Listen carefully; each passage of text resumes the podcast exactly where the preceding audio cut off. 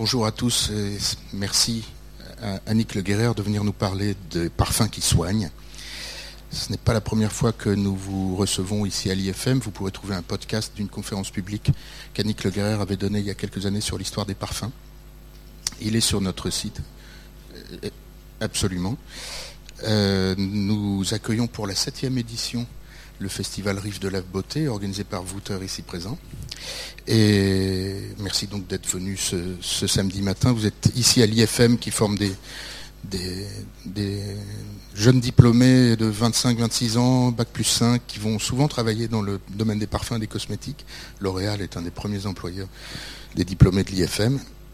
Raison de plus donc pour vous recevoir. Je vous présente en deux mots. Vous êtes docteur en anthropologie, histoire, philosophie. Vous êtes l'historienne des parfums en France, on peut dire. Euh, vous avez écrit une quantité de livres impressionnantes qu'on peut trouver sur votre site, annickleguerrer.wordpress.com. Euh, voilà. Orange.fr. Annick.le. Ah oui. Je parle de votre site. Mon site, je connais, je le connais pas. Il y, a, toute la liste des, livres sur, votre site. J'en cite juste deux qui sont publiés chez Odile Jacob, une histoire des parfums des origines à nos jours, et puis les pouvoirs de l'odeur. Et puis pour finir, vous êtes commissaire d'exposition euh, sur le thème du parfum, une ou deux expositions permanentes à Saint-Antoine-l'Abbaye. Près de Grenoble, c'est près de Grenoble, c'est une exposition permanente sur euh, le thème Quand le parfum portait remède, et une autre en ce moment au domaine de la Roche-Jagu, en Bretagne, près de Morlaix, sur les plantes et les parfums qui soignent. Et bientôt, une exposition sur les parfums au XVIIe siècle euh, qui va s'ouvrir à Marly. L'inauguration est le 3 octobre. C'est une exposition plus générale sur la femme au XVIIe siècle et moi j'étais chargée de la partie parfum au XVIIe siècle. Voilà. Alors bonjour à tous et euh, je remercie, euh, je remercie l'IFM et Rive de la Beauté de leur invitation. Je vais vous parler aujourd'hui euh, des parfums qui soignent. Évidemment, ce n'est pas, pas ce qui est le plus souvent associé au parfum, le côté thérapeutique, mais si le parfum continue de nous fasciner malgré une certaine banalisation. Parce qu'aujourd'hui, il y a plus de 1200... Vous m'entendez? Il y a aujourd'hui plus de 1200 lancements par an. Donc il y a une certaine banalisation du parfum, malgré évidemment des tentatives toujours euh, présentes pour, pour faire en sorte que le parfum continue de nous faire rêver. Si le parfum continue de nous fasciner, c'est parce qu'il a joué dans les siècles passés, en fait depuis euh, l'Antiquité jusqu'à Pasteur, un rôle essentiel dans la vie des humains. Le parfum était le principal médicament. Et cette fonction thérapeutique, elle a été perdue, presque perdue. On n'associe plus, on se soigne plus avec des parfums aujourd'hui. Mais jusqu'à la fin du XIXe siècle, on s'est soigné avec des parfums. Et c'est cette histoire que je vais vous, euh, vous raconter. Alors ce qui est intéressant, c'est qu'aujourd'hui, il y a un retour des parfums qui soignent. Le parfum entre dans les hôpitaux, notamment dans les services de chimiothérapie, dans les services de soins palliatifs, pour euh, soigner les maux de tête, l'anxiété, apporter du bien-être. Dans les maternités, on sait par exemple que des parfums de vanille ou de fraise vont accélérer la respiration de l'enfant et renforcer euh, sa succion, voyez, son réflexe de succion. Donc les huiles essentielles entrent maintenant dans les maternités. Mais les parfums qui soignent, comme je vous le disais, ont de tout temps existé. Dès l'Égypte pharaonique, les parfums avaient une triple fonction. Honorer les dieux, comme vous le voyez, honorer les dieux, soigner et séduire. Et l'une des plus anciennes recettes de parfums qui soignent, c'est celle du fameux kifi des Égyptiens. Alors le kifi, c'est le plus célèbre des parfums égyptiens. On en a plusieurs recettes, de Plutarque, de Galien notamment. On a des recettes aussi sur les murs du temple de d'Edfou, de Dendera.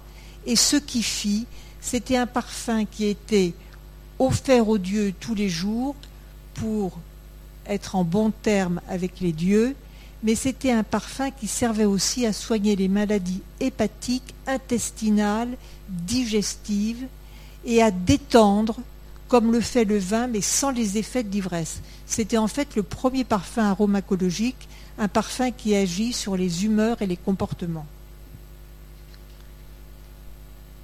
Alors je vais vous le faire sentir s'il y a des bénévoles qui peuvent passer le kifi et je vais vous dire ce qu'il y a dans la formule qu'il y a un bénévole. Le petit il est ici. Voilà. Voilà. Il faut, il faut l'ouvrir et puis plonger des petites. Ah, voilà. Non, parce que si vous, si vous vaporisez, la salle va être envahie. Voilà, vous mettez la partie. Alors, dans ce qui fit, il y a du souchet.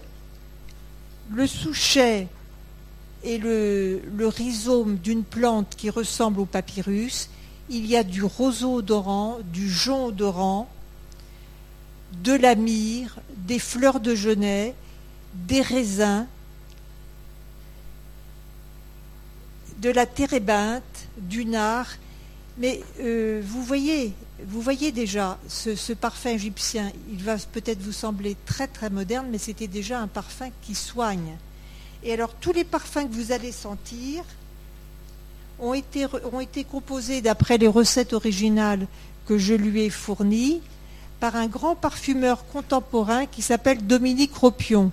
Ce parfumeur a fait de grands succès comme Amarige de Givenchy, mais il travaille aussi pour des marques de niche comme euh, Frédéric Malle. Il a fait beaucoup de parfums chez Frédéric Malle. Il a fait énormément de succès. C'est un des grands parfumeurs euh, contemporains. Dans ce fit, il y a aussi du miel.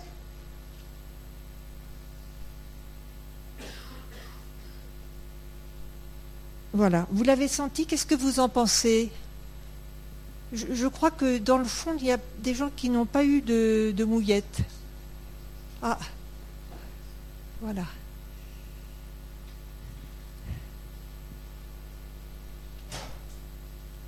Je disais, je reprends un petit peu pour les personnes qui arrivent.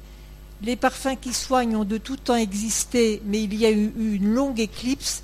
Mais aujourd'hui, le parfum refait son apparition dans les services de soins palliatifs, les maternités, les services de chimiothérapie. Il y a un retour des parfums qui soignent. Ce n'est pas simplement une chose du passé, mais cette fonction thérapeutique, on l'avait oubliée. Mais de l'Antiquité jusqu'à Pasteur, le parfum était le principal médicament. Et le kifi, c'est la première recette, la recette la plus ancienne que l'on ait de parfum thérapeutique, puisqu'il soignait les maladies intestinales, hépatiques, digestives et qu'il détendait. Alors, à partir du Moyen Âge, les parfums thérapeutiques vont se développer grâce aux religieux. Les religieux vont cultiver toutes sortes de plantes aromatiques pour élaborer des parfums thérapeutiques pour soigner les malades. L'une des principales fonctions des religieux au Moyen Âge, c'est de soigner les malades.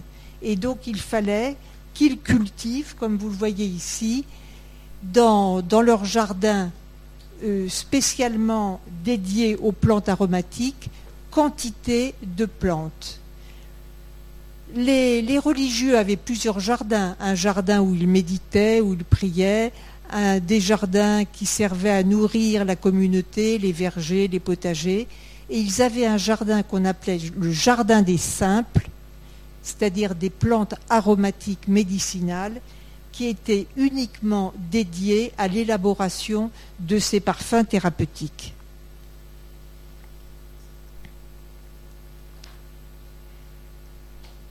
Alors vous allez voir ici évidemment, on ne voit pas grand-chose. C'est un parchemin qui date du IXe siècle. Le plan de l'abbaye de Saint-Gall. Cette abbaye qui, qui avait été fondée par Charlemagne était très importante. Je vais vous la montrer de façon un petit peu plus visible. Et vous voyez que sur ce plan, tout à fait à gauche, en haut, c'est le jardin des simples, où les religieux cultivaient ces plantes aromatiques. Il n'y a pas un petit instrument là pour montrer les choses, non? Enfin, si vous, arrivez à vous y retrouver, alors tout à fait en, haut à gauche, c'est le jardin des simples. En bleu, en dessous, c'est l'apothicarie, la pièce où les religieux élaboraient ces parfums thérapeutiques. Et en dessous encore, la salle de purgation et de saignée. Et là, on a un véritable complexe médical, parce qu'au Moyen Âge, d'ailleurs jusqu'au XVIIIe siècle, on se soigne par les parfums, la saignée et la purgation. Vous allez voir ici, évidemment, les, images sont, très anciennes, vous allez voir ici une partie de ce jardin des simples de l'abbaye de Saint-Gall et vous pouvez voir quelques plantes parmi d'autres qu'il cultivait. La plus importante était la sauge. La sauge vient du latin salvare, sauver. Et la sauge était dotée de quantité de propriétés médicinales. Vous voyez aussi la sarriette. La sarriette, merci beaucoup. La sarriette, on sait aujourd'hui que la sarriette a des propriétés antibactéricides. J'ai oublié de vous dire, la sauge vient du latin salvare sauver, et il est remarquable que dans la culture arabe, la sauge est désignée par salma ou salmiya, celle qui procure le salut. Vous voyez, dans d'autres cultures, la sauge aussi avait cette réputation euh, thérapeutique extraordinaire. Alors la sarriette était utilisée pour soigner quantité de maux. On sait aujourd'hui bon, qu'elle est antibactérienne. Le romarin était aussi doté de, quantité de vertus médicinales. La menthe servait à soigner les états de fatigue le, lys, le rhume, la rue, la rue que je vais vous montrer ici, la rue. La rue était un anti-venin, un anti-poison, et les religieux en mettaient dans la nourriture et dans les boissons de la communauté pour contrer les penchants érotiques, lubriques des religieux. Mais comme il cultivait en même temps du fenugrec tout à fait en haut, qui a, le fenugrec c'est une légumineuse qui a des propriétés aphrodisiaques, on se demande comment ils arrivaient à se débrouiller avec ces deux, ces deux plantes.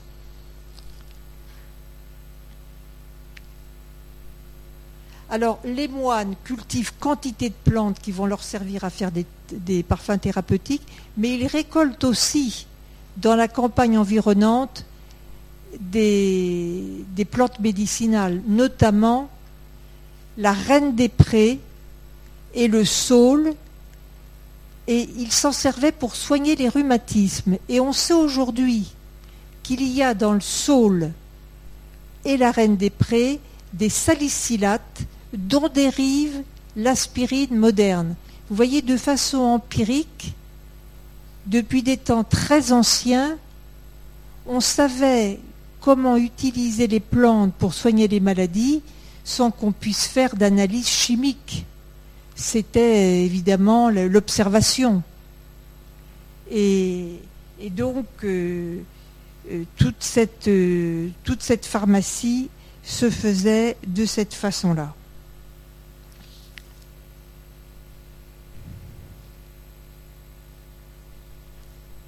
Vous voyez ici la rue. Vous voulez sentir la rue? N'en buvez pas parce que vous auriez des problèmes avec votre libido.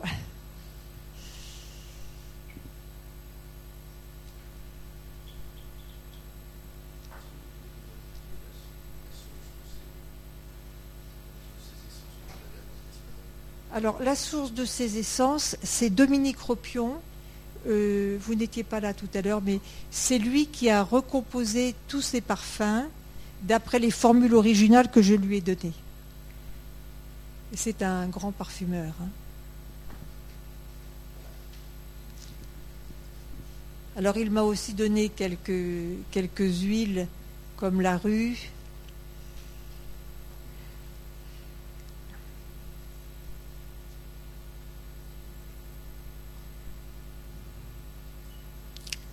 Alors les moines et les religieux jouent un rôle extrêmement important dans la transmission des connaissances médicales. Et vous les voyez ici dans un atelier d'écriture, dans une abbaye. Ils traduisent les ouvrages des médecins grecs et des médecins arabes en latin et ils, ils consignent sur des manuscrits toutes les vertus des plantes aromatiques. Vous voyez ici un atelier d'écriture de l'abbaye de Senanque et dans les abbayes, la seule pièce à avoir une cheminée, c'était l'atelier d'écriture. Pourquoi? Ben, Il fallait éviter que l'encre gèle et que les doigts des religieux ne soient complètement gourds, raides, raidis par le froid. Donc là, il y avait une cheminée. Alors, les, religieux jouent un très grand rôle dans la transmission des connaissances médicales. Vous voyez ici un religieux en train de, sur un manuscrit, de, euh, de consigner toutes les vertus des parfums thérapeutiques. Et il, il, traduisait notamment cet ouvrage que vous voyez ici, un ouvrage arabe, le Taquinum Sanitatis, c'était le, le, nom de la traduction en latin, mais c'est un ouvrage arabe du IXe siècle qui consigne justement les vertus de beaucoup de plantes, notamment ici le, marube, le marube, c'est une herbacée à l'odeur musquée qui, qui soignait les bronchites et les maux d'estomac. Vous voyez ici le lupin. Le lupin était un vermifuge. Là, le lys. Le lys, comme je vous l'ai dit, était utilisé pour soigner le rhume. L'aunay, ici, l'aunay qui a des grandes fleurs jaunes, c'était un tonique cardiaque. Et ici, le souchet, vous en avez vu, euh, vous en avez senti dans le kifi, le souchet, c'est cette partie brune, euh, cette partie brune, c'est cette espèce de grosse racine brune que l'on voit au pied de cet homme agenouillé en bleu, voyez, de cette plante qui ressemble à un papyrus. Et le souchet était utilisé pour soigner la sciatique. Alors tous ces moines, voyez, transmettaient toutes ces connaissances grâce à ces enluminures et à leurs textes rédigés sur des manuscrits. Hildegarde de Bingen, dont vous avez certainement entendu parler. C'était une, religieuse qui vivait au XIIe siècle en Allemagne et qui s'est beaucoup intéressée aux plantes médicinales. Elle a écrit un jardin de la santé où elle parle de 300 plantes médicinales aromatiques. Un autre religieux au XIIIe siècle, Albert le Grand, il s'intéressait à l'influence de la Lune et des astres sur la culture des plantes aromatiques. Et ces religieux étaient aussi des hospitaliers, ils tenaient des hôpitaux. Vous voyez ici euh, l'abbaye de Saint-Antoine-l'Abbaye. Derrière, il y a l'hôpital qui avait été fondé au Moyen Âge.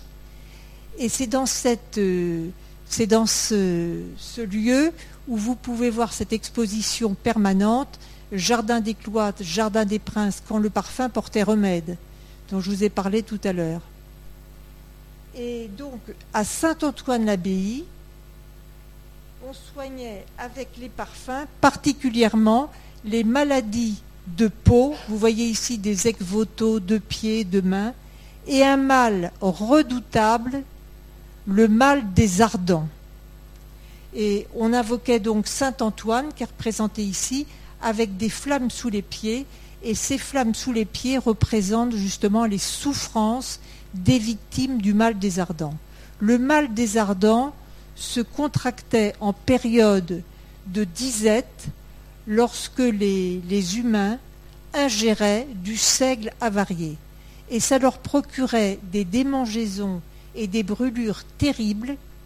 Et il fallait en arriver même, parce que ces brûlures entraînaient des gangrènes, et il fallait les amputer.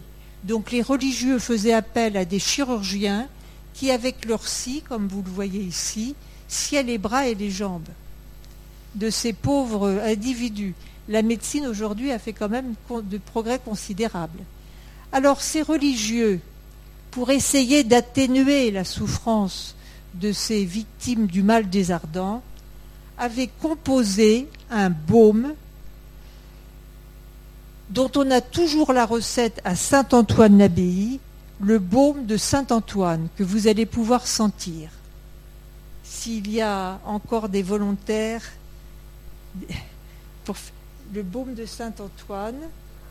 Alors ce baume de Saint-Antoine, une fois les bras, le bras ou la jambe coupée, on l'appliquait sur le moignon pour apaiser la souffrance et permettre une, relance de la circulation sanguine. Dans ce baume de Saint-Antoine, il y a quantité de plantes, mais il y a aussi des graisses animales, des graisses de mouton, de porc, il y a de l'ortie, il y a de la feuille de pied de cheval, des feuilles de sureau, du plantain, du noyer, du chou. Bon, ça n'a pas une odeur, vous ne le porteriez pas, celui-là, j'imagine. Hein. Mais c'est la véritable recette.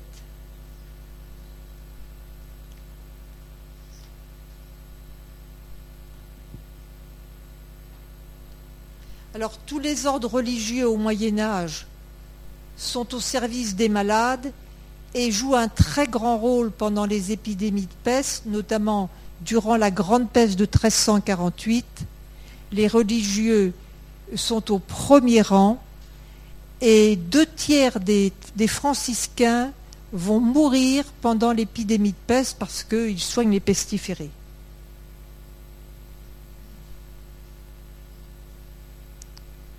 Alors vous voyez ici des religieux accueillant les malades, ici une salle des malades de l'Hôtel Dieu, des religieux soignant les, lépreux, ensevelissant les morts, vous voyez, donc ils sont véritablement au premier rang.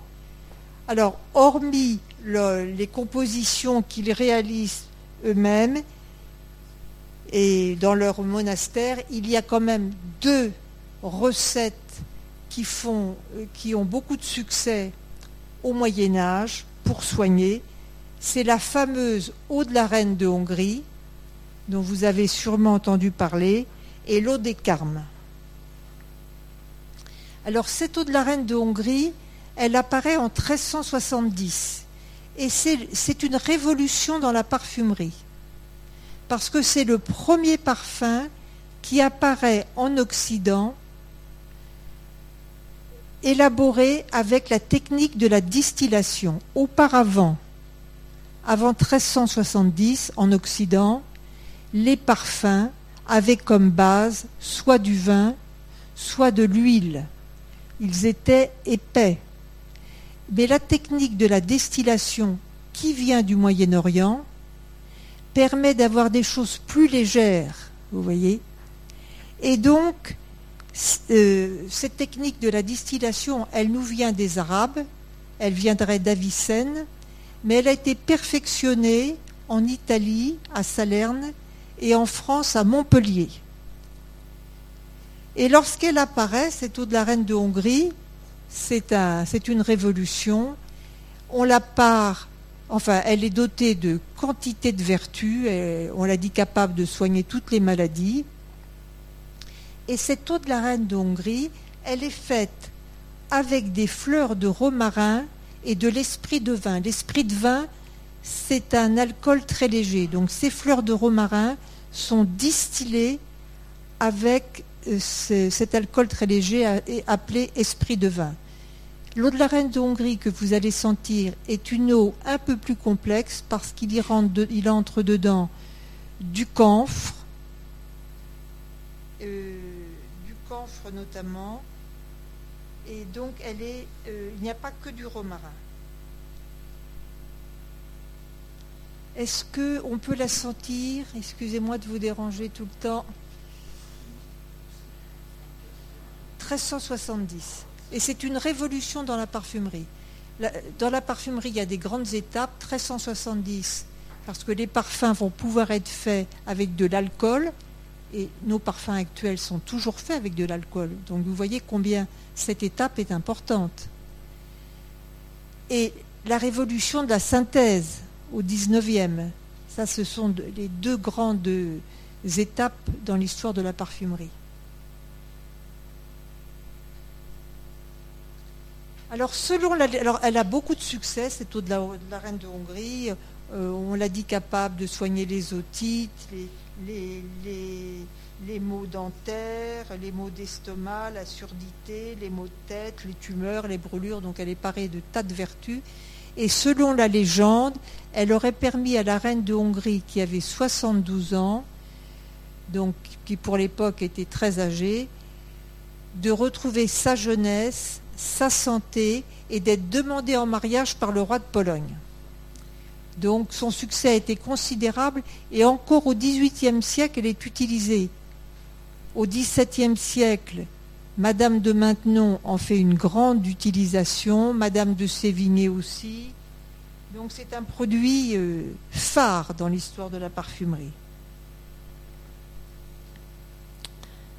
Alors comme elle avait beaucoup de succès, elle a inspiré aussi des religieux de l'abbaye de Saint-Just qui ont fait une eau des Carmes en 1379.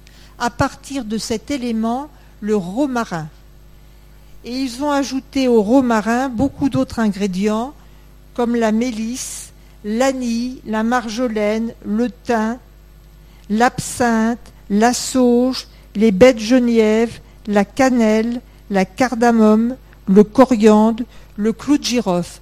Et cette eau des carmes, vous la trouvez encore en pharmacie. Ce n'est plus la recette du Moyen Âge, mais elle est fabriquée encore avec uniquement des produits naturels, hein. l'eau des carmes ou eau de mélisse. Mais vous voyez, elle, euh, remonte au.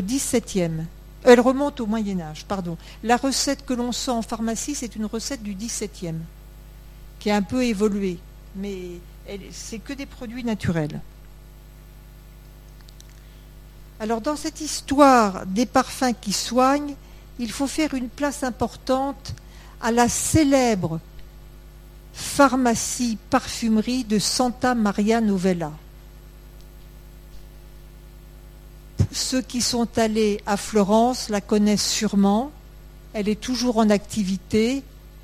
Euh, lorsqu'on entre dans cette, euh, dans cette pharmacie, on est toujours accueilli par de délicieuses odeurs. Mais cette euh, pharmacie parfumerie a été fondée au XIIIe siècle par des dominicains. Elle a pris beaucoup d'essor sous les Médicis à la Renaissance et par la suite c'est devenu une pharmacie très en vogue et un lieu de rencontre élégant. Vous voyez ici le campanile, le cloître, l'importance des jardins aromatiques derrière l'abbaye, vous voyez, parce que les religieux cultivaient quantité de plantes pour faire des parfums thérapeutiques. Dès le Moyen Âge, ils exportent en Chine une eau de lys, vous voyez, pour soigner les malades. Donc leur renommée est très très forte. Comme je vous le disais, ils vont s'enrichir au cours des siècles. Vous voyez ici la salle des ventes. Là, ici, c'est l'apothiquerie, la salle où les religieux élaboraient les parfums. Vous voyez sur le côté des pots à parfums. Vous voyez la richesse du lieu. Donc, c'était un endroit très coté où les gens très riches et élégants euh, venaient faire leurs emplettes pour se soigner, être élégants et aussi échanger les nouvelles, être au parfum. Hein. C'était ça.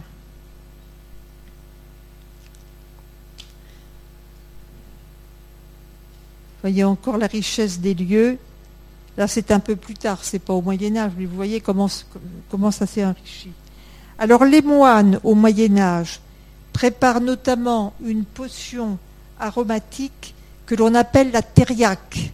C'est une recette qui vient de l'Antiquité, qui nous a été donnée par Galien, et dans cette recette médicamenteuse, parfumée, il y a 120 ingrédients naturels aromatiques. Alors je ne vais pas tous vous les décliner. Et il y a de la chair de vipère en même temps. Et cette potion, on l'avalait, comme l'eau de la reine de Hongrie. On l'avalait aussi. Le kifi aussi, on l'avalait. Est-ce que je vous l'ai dit ça? On s'en enduisait tout le corps et on l'avalait.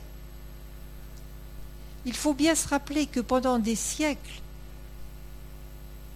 pour les, pour les pharmaciens, les médecins, ce qui compte dans un médicament, c'est l'odeur. C'est ce qu'il y a de plus important, c'est l'odeur, parce qu'ils pensent que c'est dans l'odeur qu'il y a tous les principes actifs de la médication. Donc tout devait être extrêmement parfumé.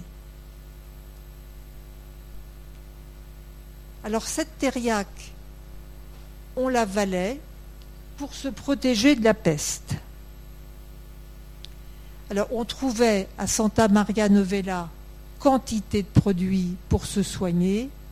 Et il y en a un évidemment dont vous avez entendu parler, mais que je ne peux pas ne pas évoquer, c'est le fameux vinaigre des quatre voleurs.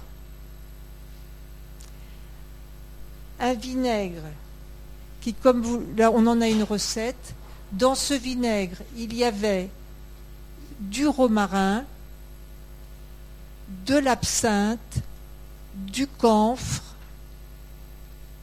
euh, qu'est-ce qu'il y avait encore? Oui.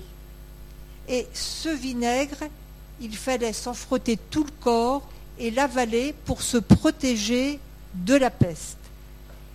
Et il paraîtrait qu'on ait eu cette recette grâce à l'arrestation de quatre voleurs qui s'en étaient enduits et qui en avait avalé pour essayer justement de former une sorte de d'aura aromatique pour se protéger de la peste qui était conçue à l'époque comme une mauvaise odeur.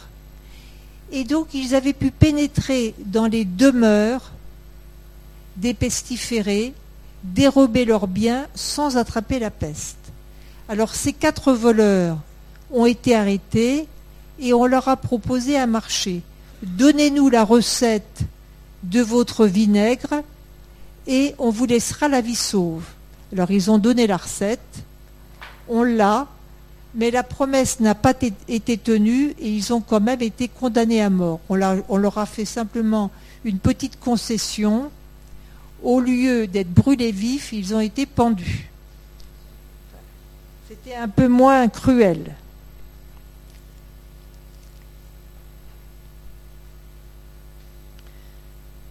Alors les princes aussi, à partir du Moyen Âge et de cette grande peste qui décime le quart de la population en Europe, les princes aussi, les princes, les aristocrates, vont prendre l'habitude d'avoir un jardin aromatique.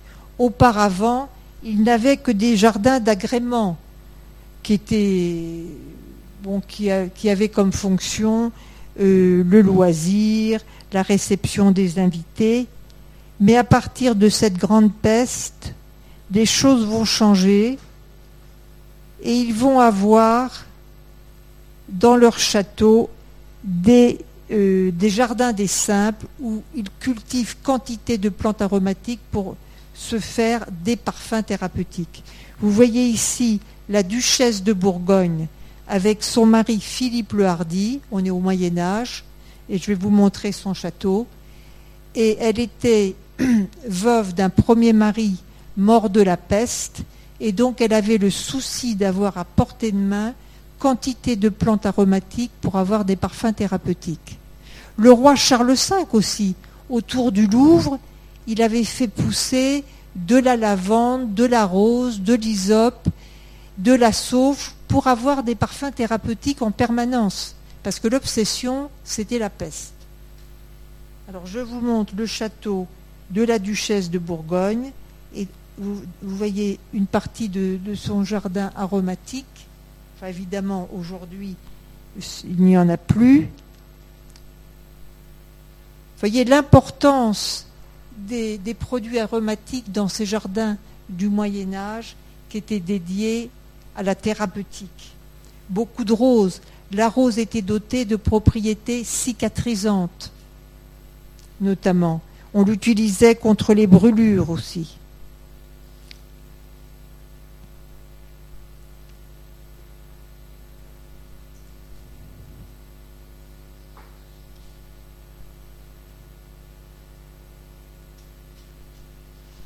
Alors, les produits aromatiques bon, sont utilisés pour faire des sortes de parfums ou de baumes parfumés, mais ils entrent aussi dans la confection de ces fameuses pommes de senteur qui apparaissent au, Moyen Âge.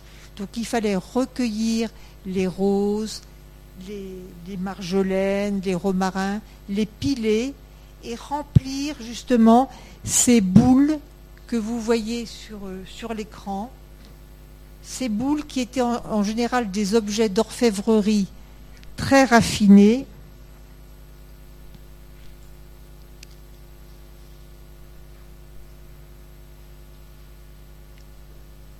euh, Qu'est-ce que l'on sent là? Oui, l'eau de rose. Merci beaucoup.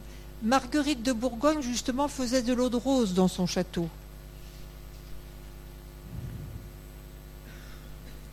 Et donc ces pommes étaient garnies de pâtes parfumées qui étaient renforcées parfois par des produits animaux comme le musc, l'ambre, la civette. Alors il fallait, quand on descendait dans la rue, mettre à son nez cette pomme pour se protéger des mauvaises odeurs qui, pensait-on, étaient extrêmement néfastes pour la santé. Vous voyez encore ici une pomme de senteur qu'il porte à la main. Je vais vous faire sentir une recette de pommes de senteur, merci, qui date de 1348 et qu'on trouve dans un ouvrage médical qui s'appelle le Compendium d'Epidemia. Alors, dans cette recette, vous voyez, imaginez que vous avez sous le nez cette pomme de senteur, vous la mettez à votre nez et vous allez sentir cette odeur. Il y avait de l'ambre. Vous savez d'où vient l'ambre? Du cachalot. Il y avait du musc. Aujourd'hui, on ne peut plus euh, importer de musc depuis 1973 parce que le chevrotin porte-musc a été trop pourchassé et qu'il est en voie d'extinction. Il n'y a pas de musc dans cette pomme de senteur parce qu'on n'a plus le droit d'en importer, mais il y a de l'ambre, il y a de l'aloès, du camphre, du santal, de la muscade, de l'encens, de la myrrhe, des roses, de la marjolaine et de la menthe. Vous voyez encore ici un exemple de pomme de senteur. Celle-ci se divisait en plusieurs quartiers, ce qui permettait de mettre des compositions aromatiques différentes dans chaque, compartiment. Ici, une pomme de senteur en forme de bateau.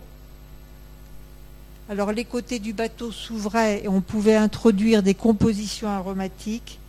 Ici, une pomme de senteur macabre. C'est le crâne les crânes des, petites têtes de mort s'ouvraient et on pouvait, on pouvait introduire des compositions aromatiques. Alors au Moyen Âge, on utilise aussi, bon, les gants parfumés, ça va arriver plus tard, mais on utilise les oiselets de Chypre. Ce sont, alors il fallait faire des pâtes parfumées et ces pâtes parfumées, on les brûlait et ça dégageait des, odeurs délicieuses. On va vous en faire sentir une recette qui se trouve chez André Le Fournier dans la décoration d'humaine nature et ornement des dames. Si, euh, si oiselet de Chypre, s'il vous plaît. Alors il y a dedans de la mousse de chêne. Vous voyez que le Chypre de Coty, qui est apparu en 1917, n'était pas le premier parfum à utiliser la mousse de chêne. Dans ces oiselets de Chypre, il y avait déjà de la mousse de chêne. On pense que c'est Coty qui a inventé euh, euh, cette composition, mais ça, ça date de, ça date de, de, très très longtemps. Hein.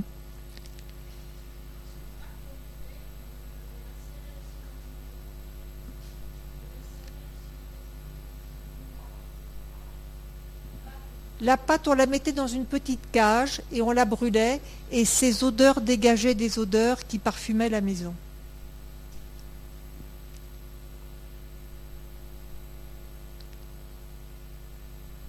Alors il y a dedans de la mousse de chêne, du cyprès, de l'iris de Florence, du storax, des amandes pilées, du musc.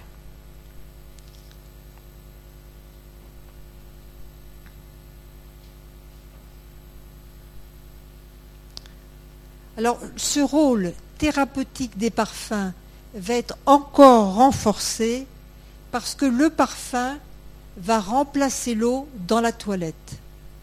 Je vous en ai peut-être déjà un peu parlé de ça lors d'une précédente conférence, si certains d'entre vous étaient là. Donc si vous n'étiez pas là, je vais vous en parler. Donc à partir de cette grande peste de 1348, l'eau va être déconseillée formellement et très fortement par les médecins. Les médecins pensent qu'elle ouvre, les pores de la peau et que les mauvaises odeurs peuvent s'infiltrer par les pores de la peau et pourrir les organes. Et donc il déconseille aux gens de se laver avec de l'eau. Il leur conseille le parfum. Alors évidemment, seuls les gens riches pouvaient se laver avec des parfums, ce que fera Louis XIV par la suite. Les gens du peuple ne pouvaient utiliser que des vinaigres aromatisés, comme le vinaigre des quatre voleurs, ou euh, composer eux-mêmes des vinaigres avec de la, où faisaient macérer de la sauge, du romarin. Mais donc l'eau va être bannie à partir de 1348. Et euh, les, médecins, qui considéraient que c'était des lieux dangereux pour la santé, vont être renforcés dans leur demande de, fermeture des bains publics. Je vous les remontre. Attendez.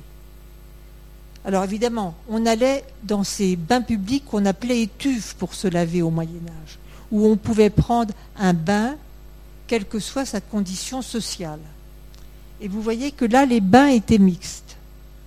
Mais ces bains sont rapidement devenus aussi des lieux de stupre et de perdition, parce qu'il y avait d'autres services que le lavage des corps, comme vous pouvez le constater.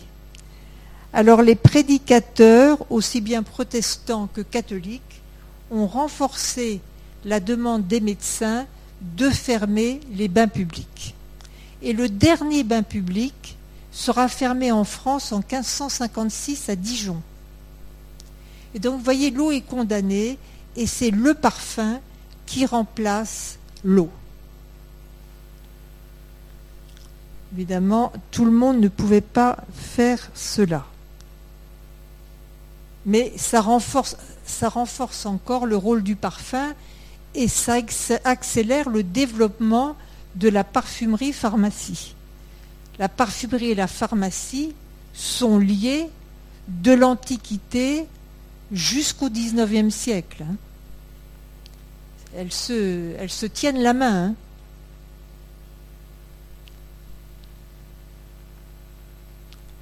Alors, les parfums à la Renaissance ont toujours recours aux plantes aromatiques des jardins, mais le jardin renaissant, justement, contrairement au jardin du Moyen Âge, est un jardin qui sort de son enclos, qui s'ouvre sur la campagne environnante. Vous voyez ces magnifiques jardins Renaissance qui s'ouvrent sur la nature.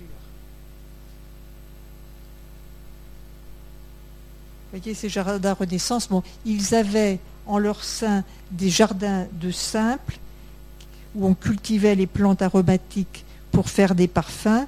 Et dans ces jardins renaissants, on trouve même des fours à distiller les plantes aromatiques. Vous arrivez à aller voir les fours? On trouve même justement des fours pour distiller sur place les plantes aromatiques.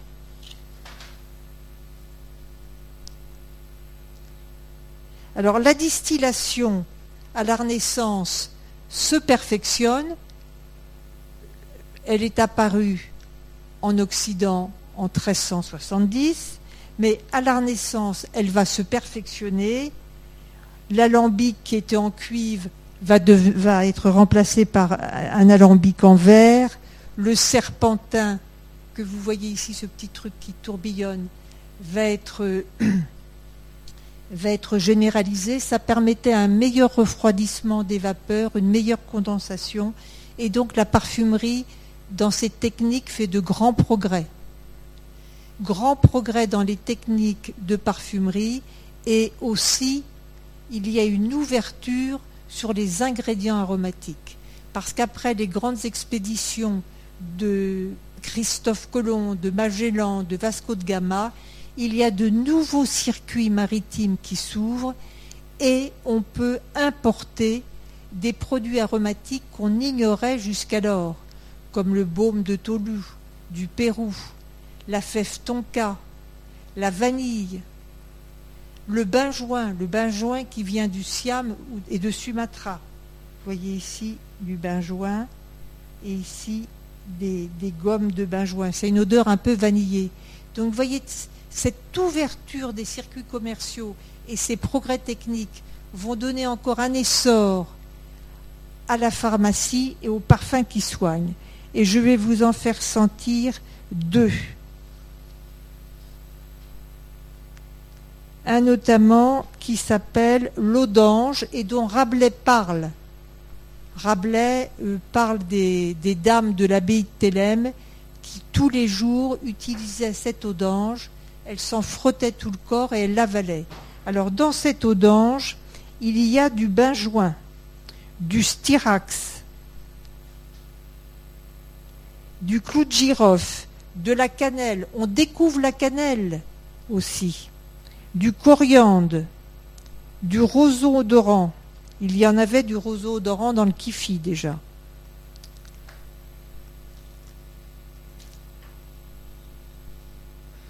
Et si les bénévoles ne sont pas trop fatigués, je vous ferai aussi sentir un merveilleux parfum de la Renaissance où il y a du benjoin, c'est l'eau fine et très odoriférante et qui vient aussi de Le Fournier.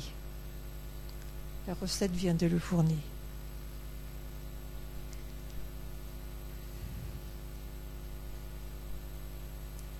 Est-ce qu'il y a certains de ces parfums que vous pourriez porter? Lequel, monsieur? L'eau d'ange, ça vous plaît? L'eau de la reine d'Hongrie, c'est agréable. Et le kifi? Vous l'avez pas senti, le kifi? Je vous ferai sentir tout à l'heure, alors. Voilà. La pomme de senteur Alors, il n'y a que des produits naturels dans ces produits. Hein. Et ce sont des odeurs que vous ne sentez plus aujourd'hui parce que le jaune odorant, le roseau odorant, on n'en utilise plus. Hein. Euh, le nard, l'artisan parfumeur avait lancé il y a quelques années un parfum où il y avait du nard, mais ce n'est pas un produit courant le nard. Le nard, ça vient, c'est une herbacée qui vient d'Inde, c'est un produit coûteux. Et vous vous rappelez sans doute que Marie-Madeleine avait lavé les pieds du Christ avec un parfum au nard, ce qui avait scandalisé Judas, qui trouvait que c'était du gâchis de laver les pieds du Christ avec un parfum aussi cher. Et, euh, et le Christ avait pris la défense de Marie-Madeleine en disant qu'elle faisait ce geste en, prévision de, son ensevelissement. Voyez. Mais donc, le souchet, on met plus de souchet dans les parfums aujourd'hui. donc c'est des produits, c'est des, des, odeurs que vous ne pouvez plus sentir sur le marché de la parfumerie aujourd'hui.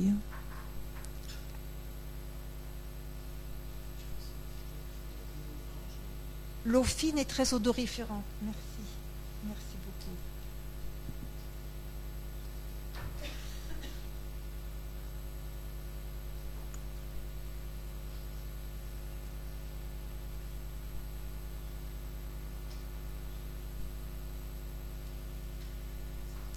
Alors, au XVIIe siècle, les plantes médicinales, évidemment, servent toujours à faire des parfums, mais on se demande où elle se trouve dans ces jardins qui sont voués à la représentation et qui montrent justement la soumission de la nature par l'homme.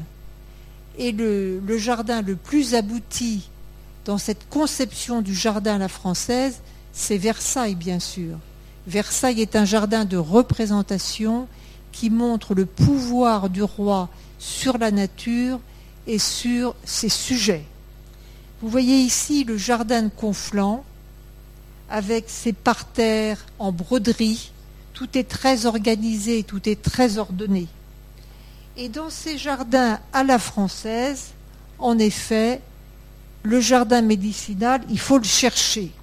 À Versailles, il n'y avait pas de jardin médicinal, mais Louis XIV faisait venir ces plantes médicinales aromatiques d'un jardin qui n'est pas loin d'ici. Vous devinez lequel?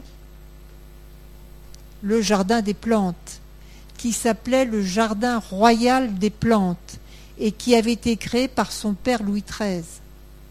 Louis XIV, donc, vous voyez ici le jardin, aujourd'hui dit jardin des plantes. Ce jardin des plantes était dirigé par le premier médecin du roi et on y enseignait la botanique aux médecins et aux pharmaciens. Donc Louis XIV faisait venir toutes ces plantes aromatiques à Versailles de ce jardin des plantes. Et ce qu'on ne sait pas, ce qu'on ne nous dit pas dans les livres d'histoire, c'est qu'il aimait s'enfermer dans son apothicairerie pour se préparer tout seul des parfums thérapeutiques, qui, selon le chef de sa police, M. Delamarre, sentait très très mauvais. Alors heureusement pour lui, il avait quand même, il, n'en était pas réduit à ses seules productions parfumistiques euh, de pharmacopée, il pouvait aussi puiser dans les parfums thérapeutiques de l'époque. Je sens que je vais encore faire marcher beaucoup Merci. Est-ce que vous pouvez passer, s'il vous plaît, l'eau impériale? Alors, cette eau impériale était recommandée notamment contre les maladies du cerveau, les, troubles neurologiques. Alors, cette eau impériale est à base d'encens, de gomme arabique, de benjoin, de girofle, de muscade, d'amande, de musc. Elles ne sont pas très très bons, hein, mais certainement meilleures que les productions de Louis XIV. Louis XIV, je vous l'ai un peu dit tout à l'heure, On a, considéré que Louis XIV était ça. Louis XIV avait peur de l'eau, euh, comme tout le monde à cette époque. Et il n'a pris que deux bains dans sa vie, dont un qui a été interrompu par son médecin. Il se lavait, Louis XIV, avec des parfums.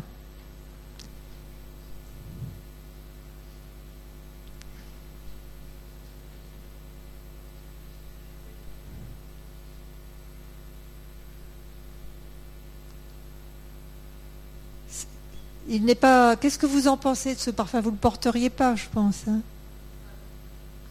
pas mal? Un peu, un peu musqué?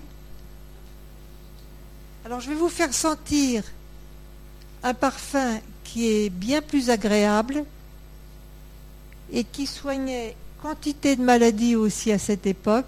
Vous allez être complètement fatigué à la fin. C'est l'eau des mille fleurs.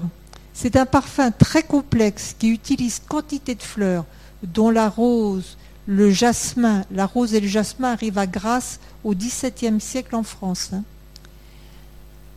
Euh, la rose, le jasmin, la violette, quantité de plantes existent dans ce parfum et il fallait le faire en plusieurs étapes parce qu'il fallait attendre la floraison de tel type de fleurs.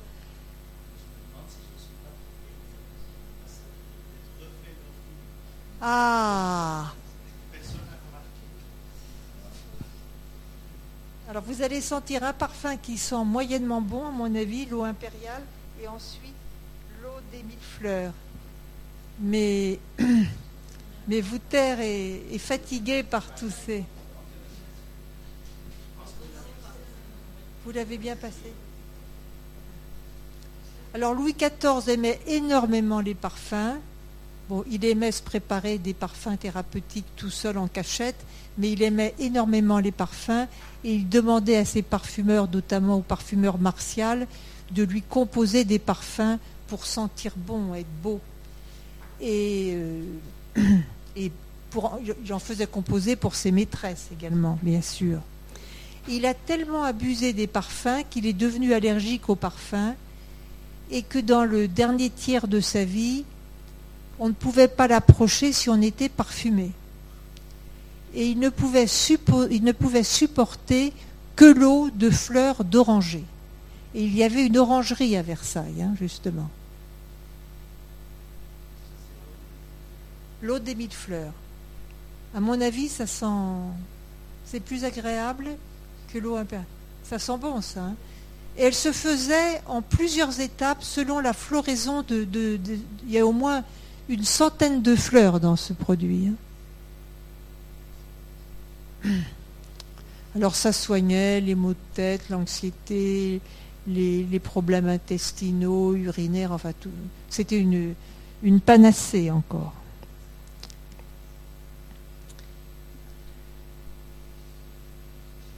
Alors Louis XIV ne supportait que l'eau de fleur d'oranger à la fin de sa vie.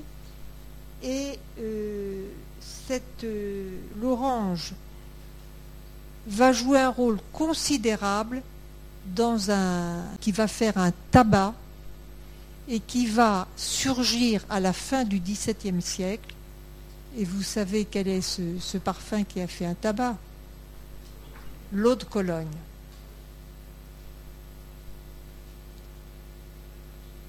Un parfum qui a fait un tabac et qui continue d'en faire, puisque la mode est à l'eau de Cologne. Toutes les maisons lancent des eaux de Cologne en ce moment. hein. Il y a quantité d'eau de Cologne sur le marché. Elle est redevenue euh, terriblement à la mode, l'eau de Cologne. Mais l'eau de Cologne, lorsqu'elle apparaît à la fin du XVIIe siècle, c'est un événement. Parce que c'est le premier parfum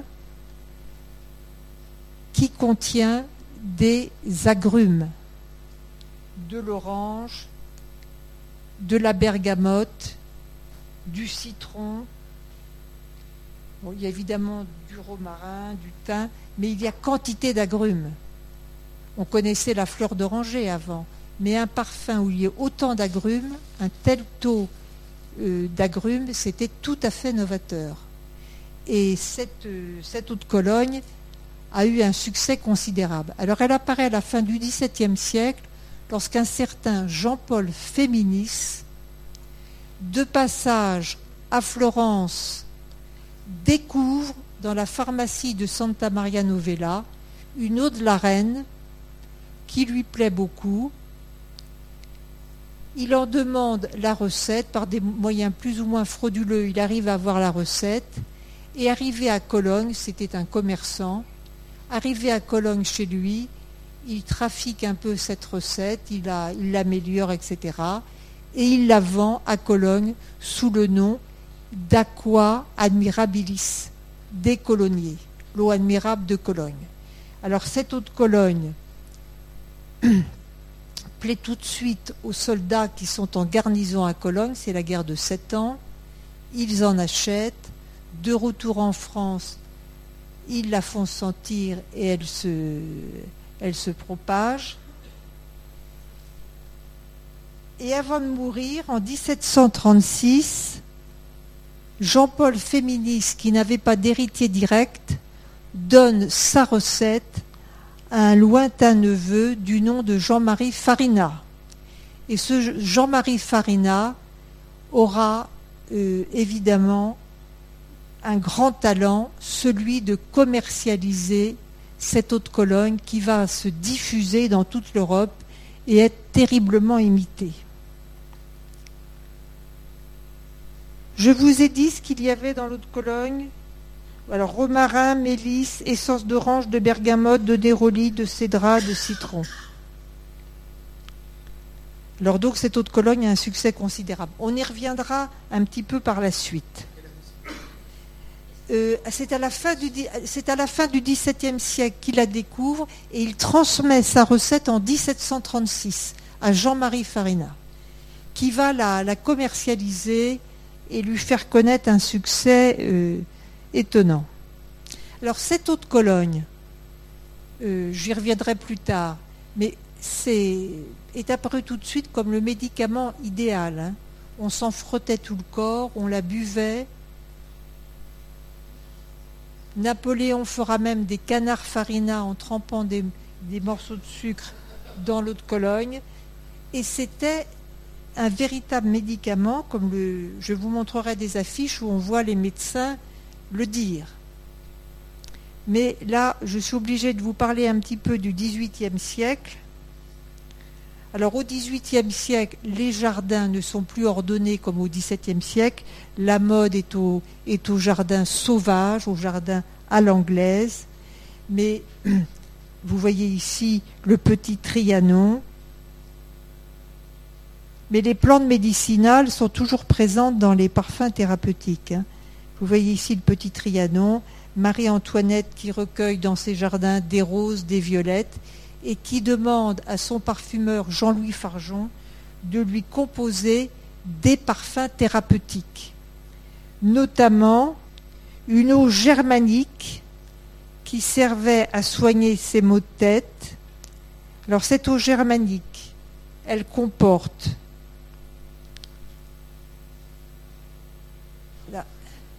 Il n'en peut plus, vous taire. Cette eau germanique, elle comporte. Il n'en peut plus. Il va falloir qu'il boive un peu d'eau de Cologne avant de partir. Vous nous direz si ça vous a défatigué. Eh bien, l'eau de Cologne a toujours été associée à la santé. Et aujourd'hui, dans une période aussi de, de bon, on est inquiet de la pollution, vous voyez, pollution de l'atmosphère, etc. C'est un parfum qui apparaît vital, plein d'énergie. Le parfum a toujours été associé à la, vitalité, hein, à la vie. Et donc l'eau de Cologne est particulièrement représentative de cette image-là. Mais toutes les maisons de parfum aujourd'hui lancent des eaux de Cologne. Hein, c'est inouï. Alors évidemment, il y a des, eaux de Cologne euh, qui, euh, qui transcendent la recette initiale, bien sûr. Hein. Mais euh, je pense que c'est dû à, ce contexte de crise économique, de peur de la pollution, de la planète qui est menacée par toutes sortes de choses, d'angoisse par rapport euh, au terrorisme. Les parfums cocooning sont apparus dans les années 2000, au moment de la crise économique, des parfums que l'on achète pour se rassurer. L'eau de Cologne, c'est un symbole de vie, de, et donc de vitalité, de vie, bien sûr. Et c'est n'est pas innocent que ça apparaisse dans une période comme la nôtre. Hein. Est-ce que vous avez vu le film sur l'autre Cologne qui est passé le 31 mai? Non? Sur la, la 5, où je, racontais l'histoire de l'autre Cologne. Avec David Richard. Oui, c'est David Richard qui était le, metteur en enfin le réalisateur. Et il y avait plusieurs intervenants, dont moi-même, qui ont parlé d'autres Cologne. Vous ne l'avez pas vu C'était le jour de la fête des mères, alors vous étiez occupé à, à d'autres choses, j'imagine. Alors cette eau germanique, elle est difficile à porter hein, quand même. Hein. Vous la porteriez? Il y a du nard dedans, il y a du nard. Hein. Un produit très coûteux. Du ladanum, du storax, du massis, du clou de girofle, de la cannelle, de l'iris, de l'origan, du thym, du citron, du serpolet, du buguet, la marjolaine, du sureau, de la lavande, et euh, là, je vais achever vous taire, mais ce sera le dernier. Je vais vous faire sentir un autre parfum qui a été composé par le parfumeur de Marie-Antoinette, Jean-Louis Farjon. Vous voyez, les parfumeurs étaient aussi pharmaciens. Hein. L'eau divine et cordiale. Parce qu'on a, un recueil, on a des formules là. Il y a un recueil de Jean-Louis Farjon, mais il n'est pas le seul à donner les formules de ses parfums. De Jean, Buchoz euh, sont des parfumeurs qui, parlent aussi de ces, recettes. sont les mêmes. Les parfumeurs copiaient leurs recettes. La copie, la copie existait déjà. Hein. Ce n'est pas un phénomène euh, actuel. Hein. Les parfums étaient copiés. Hein. Même, euh, même à Rome, même à Rome, il y avait des copies de parfums. Et de Ah oui, oui, oui. Mais oui, C'était les deux, mais surtout pour se soigner et se protéger des mauvaises odeurs, parce qu'on pensait que les mauvaises odeurs apportaient des maladies. Parce que les mauvaises odeurs, pensait-on, entraient dans le corps par le nez, la bouche, les pores de la peau, et ces mauvaises odeurs pourrissaient les organes. Donc il fallait s'enduire de parfums, respirer des parfums, en avaler pour présenter une surface parfaitement aromatique, faisant échec aux mauvaises odeurs qu'on appelait les miasmes. C'était ça l'idée. Et cette idée-là, elle va durer jusqu'à la découverte du microbe et des bactéries, vous voyez Donc jusqu'à la fin du XIXe siècle. La peur des mauvaises odeurs a duré de l'Antiquité jusqu'à Pasteur. C'est récent. Le fait que nous n'ayons plus peur des mauvaises odeurs, c'est un phénomène récent, un peu plus d'un siècle on a peur des, mauvaises odeurs quand elles sont liées au gaz ou à la pollution atmosphérique. Mais on n'a plus peur d'une odeur euh, de poubelle. On passe devant une poubelle qui sent mauvais. On ne se dit pas, qu'on va tomber malade quand même. C'est pas agréable. C'est pas agréable. Mais on, ne part pas en courant en se disant oh là là, je vais attraper euh, la peste ou vous n'êtes vous êtes, pas d'accord, Pamela? C'est limite. Mais enfin, quand même, les médecins ne nous disent pas ne respirez pas des mauvaises odeurs parce que vous allez attraper de graves maladies. Hein. Tandis que là, il y avait des mises, en garde constantes des médecins vis-à-vis des mauvaises odeurs. Oui. Mais on est moins fixé sur les mauvaises odeurs qu'à ces époques-là, hein, quand même. Hein. Beaucoup moins. Oui. Alors, euh, dans le kifi, dans le premier parfum que vous avez senti, c'était du vin. Et euh, jusqu'à l'eau de la reine de Hongrie, c'était soit du vin, soit de l'huile. L'eau de la reine de Hongrie que vous avez senti ensuite, l'eau des Carmes, c'était un esprit de vin, c'est-à-dire un alcool faible, faiblement concentré.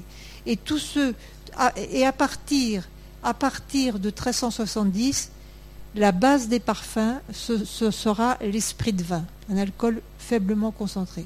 L'eau de Cologne que vous avez sentie était faite dans un alcool faiblement concentré. Moins de 60 degrés.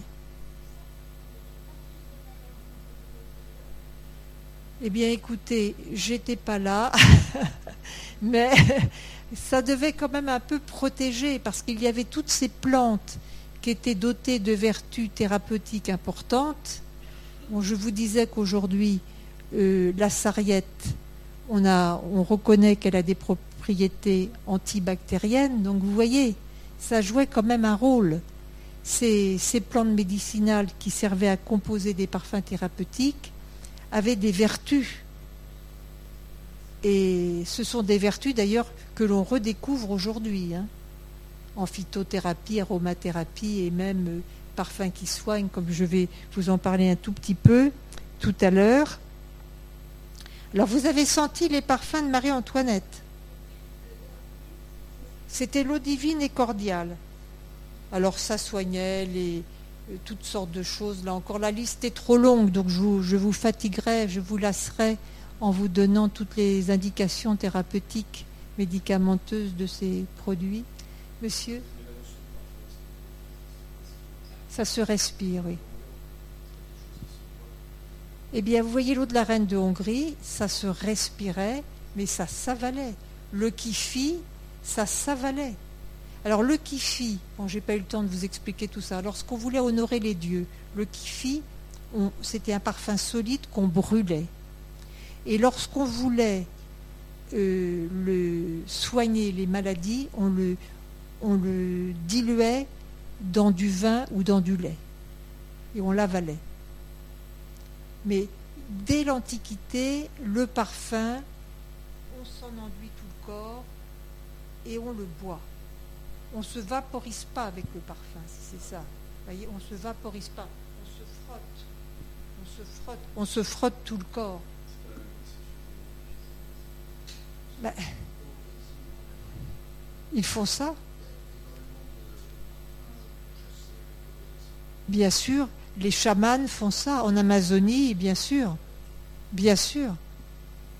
Ils, euh, avalent du parfum qu'ils recrachent euh, pour, euh, pour exorciser les gens, les délivrer des mauvais esprits, oui, des maladies. Elle existe dès l'Antiquité, mais le parfum a trois fonctions. Honorer les dieux, se concilier justement leur protection, obtenir la protection des dieux, soigner, séduire. Et vous voyez, je vous parlerai tout à l'heure de Napoléon, parce que là je vais quand même repasser à l'autre Cologne.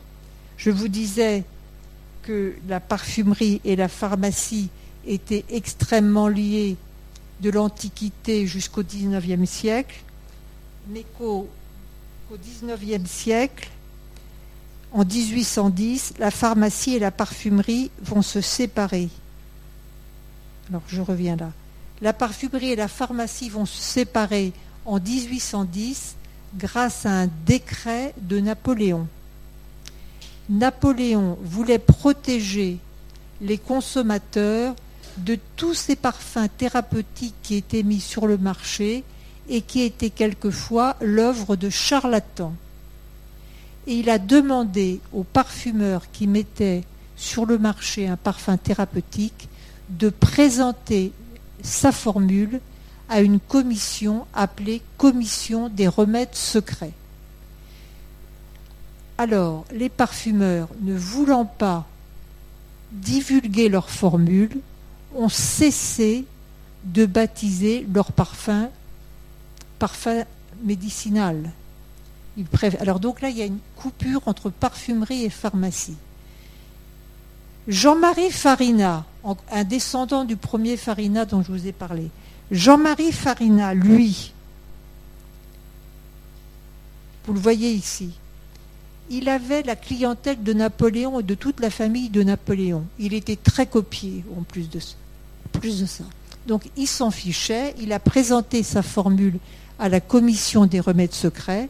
La commission des remèdes secrets lui a donné, l'a validé, et vous voyez sur cette affiche de l'eau de Cologne que les médecins, mais là vous êtes trop loin, recommandent l'eau de Cologne, l'eau de Cologne comme médicament. Ils disent même que c'est un des meilleurs médicaments qui existent. Et Napoléon, je reviens à lui, se servait de l'eau de Cologne pour sentir bon, bien sûr, mais surtout pour éviter les maladies. Et sur les champs de bataille, il mettait dans ses bottes ces petits flacons en forme ronde que lui avait fait confectionner Jean-Marie Farina. Il les sortait de ses bottes et il buvait son eau de Cologne pour se protéger de toutes sortes de maux.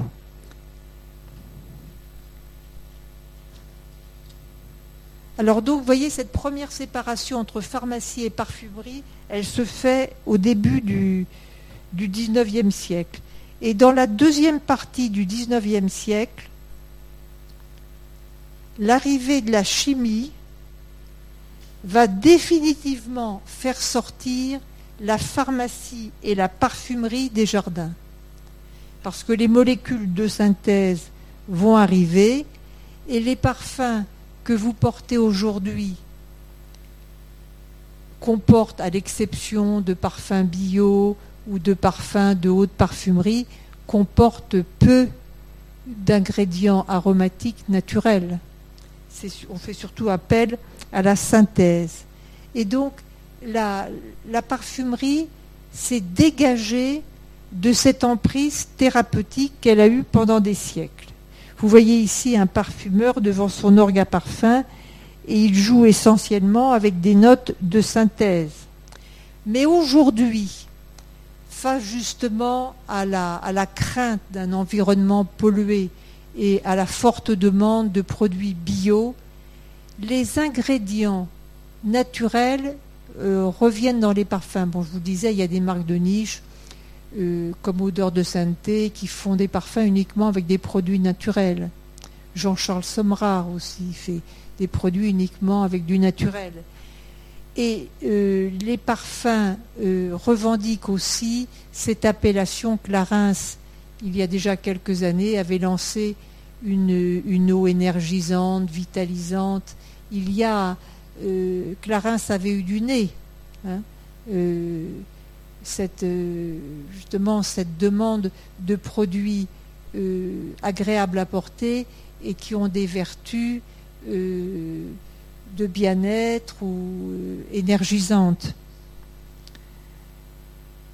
Alors, euh, je vous disais tout à l'heure que les, huiles essentielles entrent dans les hôpitaux et euh, les, plantes médicinales, aujourd'hui, il y a un retour très intéressant parce qu'on s'est aperçu que les plantes pouvaient, les plantes aromatiques pouvaient nous être très utiles dans des maladies très lourdes comme le cancer. Et aujourd'hui apparaissent des produits anticancéreux faits à partir de l'if et de, et de la pervenche de Madagascar. C'est tout à fait nouveau, mais ça montre bien qu'il y a un élan certain euh, vers ces produits euh, thérapeutiques parfumés. Il y a un retour des parfums qui soignent euh, qui s'amorce véritablement en ce moment. Eh bien, je vous remercie de votre attention et j'espère que vous avez pris du plaisir à sentir ces parfums thérapeutiques.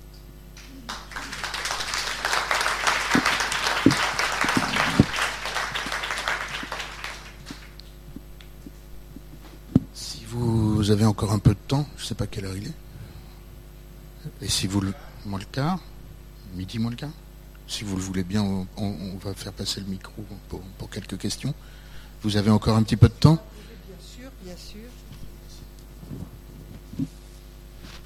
Merci d'avoir passé tous ces parfums.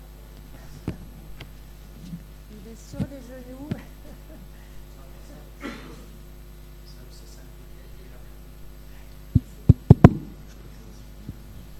Est-ce qu'il y a des questions Est-ce qu'il y a des questions?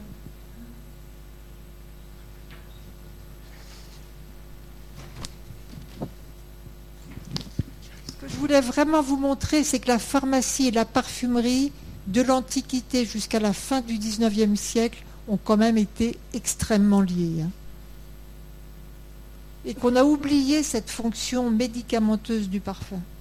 D'ailleurs, pendant les épidémies de peste, non seulement on sentait des parfums, mais il y avait des, parfumeurs de peste qui créaient des parfums qu'ils brûlaient devant les maisons des pestiférés. On faisait passer les habitants sous des tentes où on diffusait des parfums anti-pestilentiels. Il y avait trois sortes de parfums anti-pestilentiels. Le doux pour les enfants et les femmes, le moyen pour les adultes en bonne santé, euh, un très fort pour les animaux. On parfumait même les chevaux, les chats, les chiens. le parfum servait à désinfecter en même temps.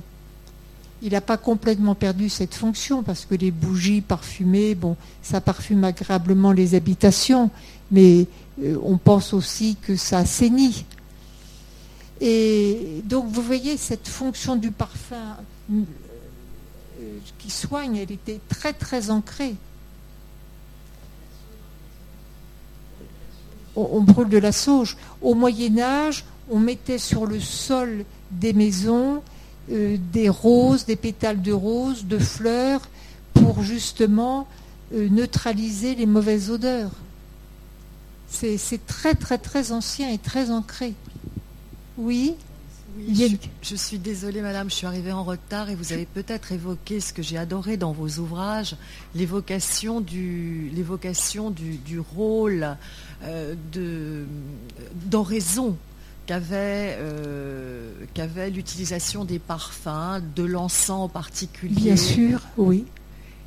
Et, je voulais vous demander si vous avez le sentiment que cette utilisation de l'encens, euh, toute religion et toute, euh, toute époque confondue, est quelque chose vers lequel on revient avec une recherche de sens au XXIe siècle? On y revient parce qu'il y a de plus en plus euh, de parfums qui utilisent l'encens, la myrrhe, qui étaient des. Bon, l'encens, la myrrhe ont été offerts à l'enfant Jésus avec l'or par les rois mages mais l'encens et la myrrhe sont les premiers parfums sacrés. Hein. Et l'encens revient dans les églises. Il, avait disparu, on n'encensait plus, sauf au moment des, funérailles, mais il y a un retour des, des encensements de plus en plus accentués en ce moment. Oui. oui. Oui, je voulais juste euh, avoir une petite note. C'est par rapport aux, mauvaises odeurs. On, craignait les mauvaises odeurs euh, parce qu'on pensait qu'on allait attraper le, mal euh, si, on les, si on les sentait. Mais je pense qu'aujourd'hui, les, médecins sont attentifs aux, mauvaises odeurs que les corps malades peuvent, peuvent dégager. Bien sûr, vous avez tout à fait raison parce que, bon, ils sont attentifs aux mauvaises odeurs qu'un corps dégage. Oui mais ils ne disent plus aux gens, bon, si vous respirez une, mauvaise odeur, vous allez tomber malade. Ils sont attentifs aux mauvaises odeurs qu'un corps dégage parce que c'est, indicatif de la, ça permet d'identifier la maladie. Et d'ailleurs, au XVIIIe siècle, il y avait des médecins qu'on appelait les osphrésiologues qui classaient les maladies en fonction de leur odeur. Et le premier médecin euh, grec, Hippocrate, disait que le médecin devait être l'homme aux narines bien mouchées pour reconnaître les odeurs, pour reconnaître la maladie à l'odeur. Donc les philosophes ont discrédité l'odorat, considérant que c'était un sens animal, que, que flairer assimilé à la bête qui marche à quatre pattes et qui ne parle pas, mais les médecins ont toujours, toujours, toujours été très attentifs aux odeurs. Alors aujourd'hui, ce diagnostic olfactif n'est pas aussi présent euh, qu'au XIXe siècle encore, hein. mais euh, il y a, comme vous le dites, encore des médecins qui sont attentifs aux odeurs des malades.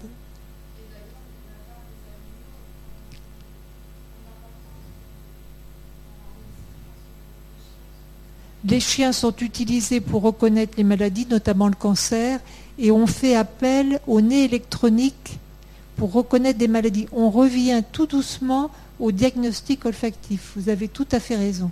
Il y a un retour, euh, timide, mais qui va s'accentuer du diagnostic olfactif, de même qu'il y a un retour des parfums qui peuvent apporter du bien-être et, combattre certaines maladies, puisque je vous disais que dans, un certain, que dans certains services hospitaliers, on soigne l'anxiété et les, les, les, maux de tête, les céphalées, par euh, des huiles essentielles. D'autres questions? Hmm, Je sais pas. Alors, si vous voulez trouver mes livres, vous pouvez les trouver chez Odile Jacob, Les pouvoirs de l'odeur, Le parfum des origines à nos jours. J'en ai écrit d'autres encore, mais c'est les deux plus importants. Et là, j'ai apporté un livre sur les parfums qui soignent et un autre aussi. Euh, c'est le catalogue de l'exposition qui est à La Roche-Jagu, si ça vous intéresse. Une petite question. Euh, les, si on peut dire l'entreprise qui, commercialise les, fleurs de bac euh, commercialise maintenant. Qui commercialise quoi, madame? Les fleurs de bac. Les fleurs de bac, oui. Commercialise maintenant, je ne sais plus s'il y a deux ou trois préparations qui sont censées euh, soigner l'anxiété, enfin des choses comme ça. Euh, je, suis assez dubitative très tentée aussi parce que anxieuse chronique. Mais... Alors écoutez, les fleurs de bac, en effet, c'est un retour des plantes aromatiques qui soignent. Euh, j'ai entendu des gens en dire du bien. Euh, là encore, euh, difficile. Hein. Comment? J'ai pas entendu.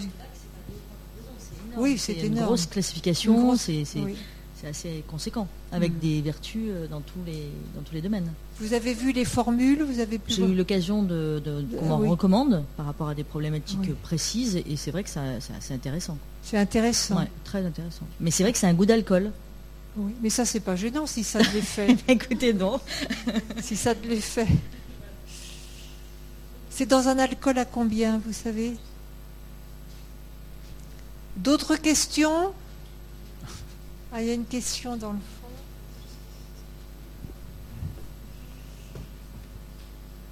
Enfin, Louis XIV, qui malgré tous ses excès, a pu vivre jusqu'à plus de 70 ans en se soignant avec les parfums, notamment ceux qu'il fabriquait lui-même et qui sentaient mauvais.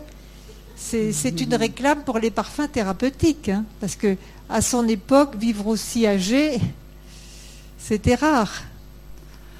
Bonjour, je voudrais vous demander si, euh, à votre avis, il existe un effet placebo euh, dans les, euh, dans les parfums, et notamment euh, au sujet de leurs vertus euh, soignantes. Il existe aussi un effet placebo sur les médicaments traditionnels allopathiques. L'effet placebo existe aussi bien aussi avec les médicaments chimiques. Hein. Le daflon, par exemple, que l'on disait bon pour la circulation sanguine, aujourd'hui il n'est plus remboursé par la sécurité sociale, euh, qui met en doute ses, vertus. Et euh, on parle aussi d'effet placebo. Alors. Ah oui, Un effet placebo, bah, sûrement, sûrement. Bien sûr, bah, ça sûrement, sûrement pas pour accuser. Mais par exemple, euh, j'ai entendu dire, mais je ne sais pas si c'est vrai, que le café, quand on, a senti plusieurs fois des parfums, euh, si on, sent euh, des grains de café, ça annule ce qu'on vient de, sentir. Et j'ai entendu dire que c'était en fait un, message qu'on envoyait au cerveau, mais que c'était un peu faux, que le café euh, n'annulait pas toutes les autres odeurs, mais que c'était euh, du coup un, euh, voilà, un, effet placebo. Mais c'est intéressant que dans le, l'olfaction, et donc à relier avec le sujet que vous évoquez aujourd'hui sur les plantes qui soignent, parmi leurs vertus, il peut y avoir aussi des vertus voilà, rassurantes qui, qui, qui, participent à l'effet curatif. Hein, Bien sûr, supposé vous avez tout à fait raison, parce que lorsqu'on respire un parfum que l'on aime bien, on, on, se sent mieux déjà. Il y a un effet de bien-être. Absolument, oui. Et ça, c'est difficile à départir. Enfin, oui, très difficile. Mais l'effet de bien-être, il est immédiat. Puis il y a des grandes influences sur l'émotion, sur, sur le, le, lien direct aussi. Euh. Bien sûr, parce que le cerveau, et le, je veux dire, le, euh, ce que je raconte, l'odorat est très lié à l'émotion, aux zones du cerveau euh, intéressées par les, par les, concernées par l'émotion, l'affectivité, et donc évidemment, ça joue un rôle très important. Bien sûr. Parce que l'odorat est très lié à la mémoire, à l'émotion, à l'affectivité. On oublie qu'on était malade. Et ces parfums cocooning qui sont apparus dans les années 2000, c'était des parfums rassurants, avec des odeurs d'enfance. Des odeurs euh, que, les gens retrouvaient tout de suite et qui avaient un effet bénéfique sur leur anxiété. Voilà. Fruits rouges. Et ça, si les parfums sucrés aussi continuent d'avoir beaucoup de succès, c'est parce qu'ils ont ce côté apaisant, rassurant. C'est sûr qu'on n'a pas qu'on n'est pas au bout de, de, de ce oui de ce cette question. Une question Pamela, vous n'avez pas le micro. Non, Parce que sinon il y a toujours aussi la possibilité de, de venir euh, voir Annick pour euh, Oui, je voulais dire qu'il y a aussi des ateliers euh, dans les hôpitaux qui utilisent les odeurs pour, euh, euh, à la fois à Garches par exemple, pour que les patients puissent retrouver la mémoire, ou aussi dans certains hôpitaux avec des anorexiques pour qu'ils puissent développer pour, aider, ou alors il y a toutes sortes d'utilisations actuelles dans les hôpitaux de, des odeurs. Oui. Et on utilise aussi les, les maladies d'Alzheimer, par exemple, pour travailler sur la mémoire. Bien sûr. Oui. Puisque un des premiers symptômes de la maladie d'Alzheimer, c'est la non-identification des odeurs. Et vous parliez justement des odeurs qui rentrent dans les hôpitaux pour, euh, pour permettre aux gens qui ont été dans le coma de retrouver la mémoire des mots. Mais les odeurs sont aussi entrées dans les prisons pour permettre aux prisonniers de se resocialiser en sentant des odeurs qu'on ne sent pas dans un, dans un univers carcéral, les odeurs de mer, de sapin, et donc ça les apaisait, ça leur ouvrait des fenêtres sur le monde, ça les apaisait et ça diminuait leur anxiété et ça leur donnait aussi envie de faire d'autres choses que de, euh, que, de, que de se déprimer. Ça apaise, ça apaise euh, l'agressivité. Il a été question aussi de trouver un parfum euh, qui serait diffusé dans le métro pour apaiser l'agressivité. Mais ça coûte cher. Dans les parkings aussi. Bien sûr, le parfum a, comme vous le disiez, un effet très fort, très lié aux émotions et, agit à euh, une action positive sur l'anxiété, euh, l'agressivité, bien sûr. Oui. Et les... Ah oui plus tranquille. Oui. Ça commence à se développer beaucoup, justement. Les espaces publics sont de plus en plus euh, odorisés hein, pour diminuer l'anxiété. Oui. Terrorisme olfactif. Et les subir dans des lieux publics, ça peut être vraiment des très désagréables. Ces magasins qui affichent une, une couleur olfactive, ça peut être vraiment très désagréable. Et puis il faut penser aussi euh, aux intolérants, aux parfums, et, pour eux, c'est leur faire vivre un enfer. Bien sûr, ça, c'est le revers de la médaille. Et c'est ce qui s'est passé au Canada, où le parfum était interdit dans les espaces publics, pour les raisons que, vous évoquez. Mais aujourd'hui, c'est vrai que ces signatures olfactives qui permettent d'identifier et de mémoriser euh, une marque se développent de plus en plus.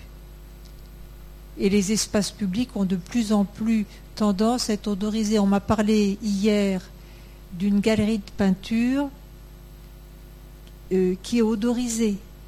le, parfum rentre dans la vie culturelle, bien sûr, puisqu'on sait que les expositions, les salles de concert, de ballet sont, parfumées. Mais une galerie de peinture, c'est la première fois que j'entendais ça. Hein. euh, c'est une c'est une femme qui vit dans le Midi.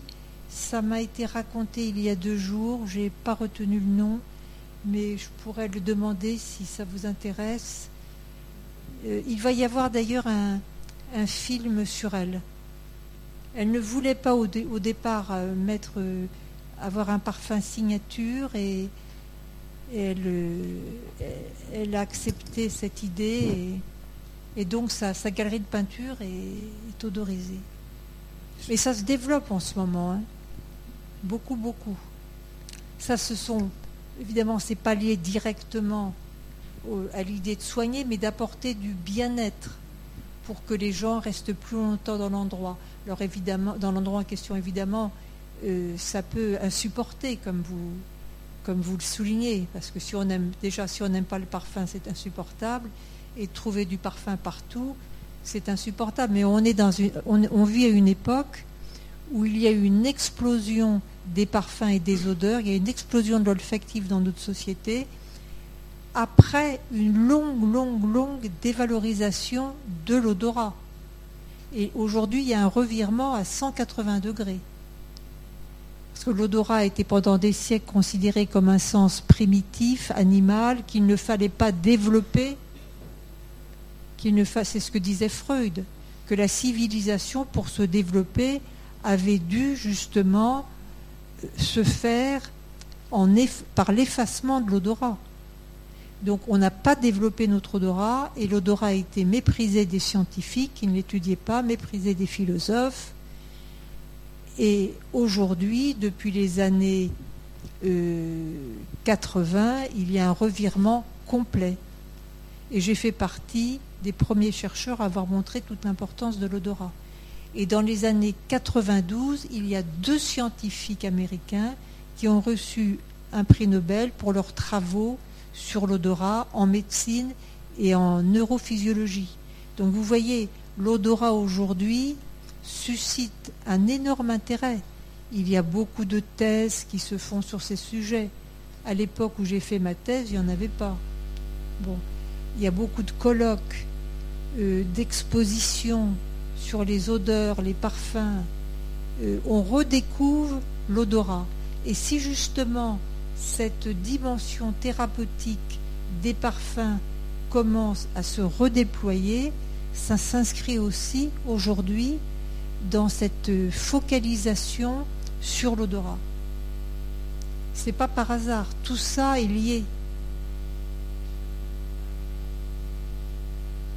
Eh bien, je vous souhaite euh, de bien vous parfumer.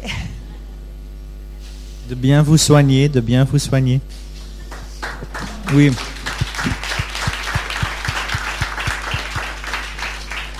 À mon tour, je voudrais juste remercier Annick pour euh, cette très belle conférence et euh, Lucas et l'IFM pour l'accueil depuis sept ans. Merci beaucoup.